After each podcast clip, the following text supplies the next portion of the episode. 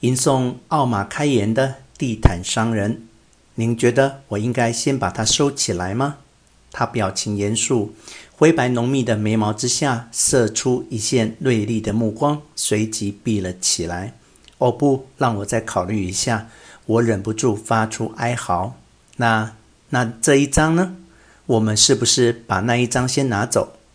戴穆斯林小帽子、蓄着山羊胡子的克什米尔男子张开眼，继续压迫着我。前方站立的那位卷头发漂亮小男生，作势要把地毯收起来，放到另一边。我急急伸手制止他，闷哼似的低声说：“不，再让他留一会儿，让我一起考虑。”这些地毯很漂亮，不是吗？年纪应该已经超过六十的克什米尔男子，相貌严肃，不怒自威，头发都发白了。他的英文虽然带着浓厚口音，但节奏和语感无懈可击。可不是，但这里又有哪一张不漂亮呢？我叹了一口气，张开双手。我的面前起码放了七八张各形各色的地毯。如果我说错了，请原谅我。他浓眉底下的泪眼再次斜射过来，偷偷的上下打量我。他缓缓伸出一根手指。我可不可以说，您最喜欢的是这一张？唉，你说的完全对。我忍不住又要叹气，但是太贵了。他用手指正指着的是一张蚕丝与羊绒混织的克什米尔地毯。它不只是贵，事实上，它是今日展示的所有地毯当中最贵的一张。此刻，它正平躺在地板上。隐隐散发着金金闪闪却含蓄圆润的光泽。它的中央有六个方格，每个方格里分别是不同的植物造型，或是伊斯兰典型的生命树图案。边框则是一层一层对称的树叶与花草的纹饰。用的颜色是金色、银色、一点咖啡色，还有各种层次的绿色。从不同角度观看，它还会呈现不一样的明度与彩度。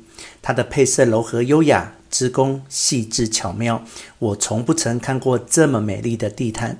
但话说回来，除了博物馆里的古董地毯，我也没看过很多市场上实际贩售的地毯。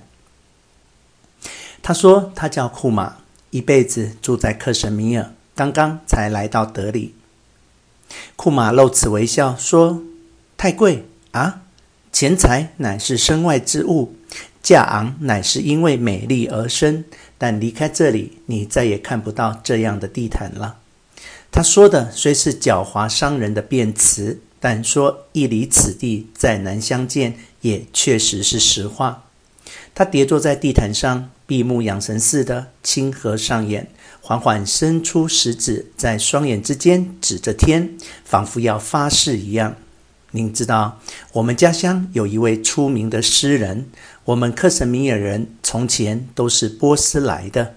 我们有一位古老的诗人，叫艾玛和言。我一下子掉入雾里雾中，好熟悉又好陌生的名字，嗨言，嗨言，哪个嗨言？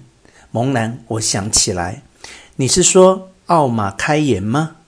山羊胡老先生库马点点头，眼睛还合着。是的，奥马亥言。奥马亥言，十一世纪、十二世纪的波斯古诗人，在中文世界也鼎鼎大名。大学时代，曾是文艺青年的我，也很着迷。但库马的发音是一种从喉头发出咳嗽一般的浓浊之声，呵呵作响。我的发音却是齿间咬牙切齿的卡卡克克声。但我已经知道，我们讲的是同一位诗人了。是的，我们的老诗人奥马海岩有一首诗。库马回转头，双眼直视盯看着我，停顿了一下。